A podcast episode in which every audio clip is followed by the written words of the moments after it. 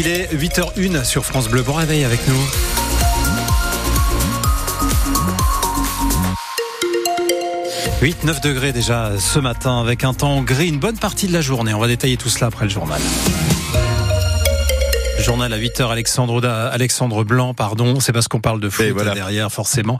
Encore un match à domicile pour le Stade de Reims. Le deuxième consécutif après le nul 0 partout contre Nantes la semaine dernière. Les Rémois euh, reçoivent Toulouse cet après-midi à 15h. On le suivra en direct avec Alexandre Dabran. Toulouse qui est à la lutte pour ne pas descendre, tandis que Reims est sixième au classement et c'est un effectif euh, étoffé qui va retrouver la pelouse côté rémois avec tout au long de la semaine dernière l'arrivée de deux joueurs au mercato et le retour de deux autres de Coupe d'Afrique des Nations. L'équipe devrait s'en trouver améliorée, Alexandre Dabran. On s'adapte et on fait avec les moyens du bord. T'as parfois l'impression d'aller à la guerre avec un pistolet à eau, mais on fait avec. Aller à la guerre avec un pistolet à eau. L'image employée par Will Steele dimanche dernier à l'issue du match nul face à Nantes a détonné. Tout en félicitant ses joueurs et son équipe, l'entraîneur Raymond a voulu illustrer ses moyens limités du moment. Une semaine plus tard, c'est avec un effectif beaucoup plus étoffé qu'il va pouvoir défier Toulouse.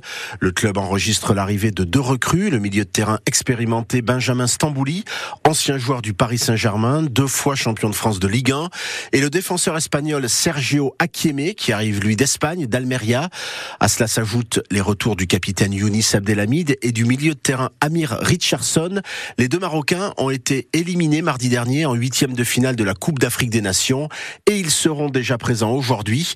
De quoi apporter de la fraîcheur et aussi des solutions tactiques au moment d'affronter Toulouse. En attendant bien sûr les retours des Japonais Yunja Ito et Keito Nakamura, ainsi que les deux derniers joueurs qui doivent revenir de la Coupe d'Afrique des Nations, le Guinéen Ibrahim Diakité et l'Ivoirien Oumar Diakité. Et on vous retrouvera Alexandre pour commenter ce match en direct sur France Bleu Champagne-Ardenne, Stade de Reims à Toulouse, euh, contre Toulouse. Le coup d'envoi est à 15h. Hier, les féminines du Stade de Reims ont chuté à Lyon sur le score de 4 à 1. Les moins de 19 ans, eux, l'ont emporté en Coupe Gambardella et se qualifient en huitième de finale. Victoire à domicile au tir au but contre Nantes.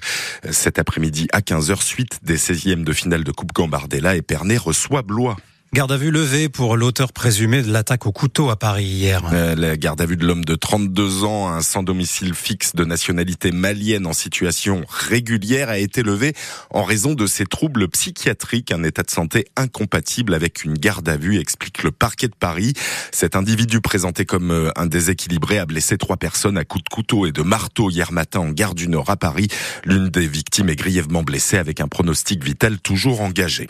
Une employée d'un bureau de tabac agressé euh, au couteau à Charleville-Mézières. Les faits se sont produits au tabac euh, Le Royal, avenue Georges Corneau hier. La jeune femme de 24 ans a été légèrement blessée à la main gauche et transportée à l'hôpital. L'agresseur a pris la fuite. Aujourd'hui, euh, la journée mondiale de lutte contre le cancer. La France est le troisième pays européen le plus innovant dans la recherche sur les traitements contre le cancer, selon l'Office européen des brevets.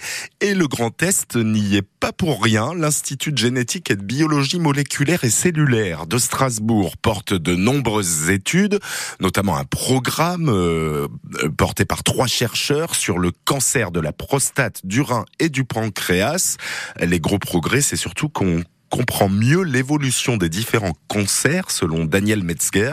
Il est directeur de recherche au CNRS et travaille sur le cancer de la prostate, le cancer le plus meurtrier chez l'homme les outils qui sont à notre disposition à l'heure actuelle permettent vraiment de comprendre au niveau euh, moléculaire comment ces cancers évoluent et donc euh, permettent euh, d'avancer euh, considérablement dans la compréhension de ces cancers. Si on comprend cette évolution, on peut imaginer des traitements préventifs aussi, donc potentiellement arriver bah, à ralentir son évolution ou idéalement même le prévenir. Il y a énormément d'avancées qui sont réalisées, ça se voit pas encore totalement au niveau du public, je pense, parce qu'il y a toujours un délai entre la recherche et vraiment l'implication chez les patients, mais par exemple l'immunothérapie a été une révolution. Donc au niveau niveau de la recherche sur le cancer et des traitements potentiels, je pense que l'Alsace est quand même assez bien pourvue. Mais ces recherches coûtent cher, donc ça nécessite bah, des sommes considérables pour rester compétitif au niveau mondial. Et si la recherche est performante en France, les délais pour accéder à un traitement s'allongent, pointe une étude BVA pour la Ligue contre le cancer. En cause la pénurie de certains médicaments, les rendez-vous reportés ou annulés et le reste à charge qui pénalise les malades du cancer. Qui entrera dans l'ère d'appellation Champagne, qui en sortira C'est en 2024 qu'on devrait avoir une première idée puisque l'Institut national de l'origine et de la qualité doit présenter la nouvelle carte de la zone d'appellation Champagne. Une quarantaine de communes pourraient y faire leur entrée, d'autres devraient en sortir. Il faudra encore compter euh, deux ans avant que les vignes ne soient plantées, le temps de purger les recours juridiques.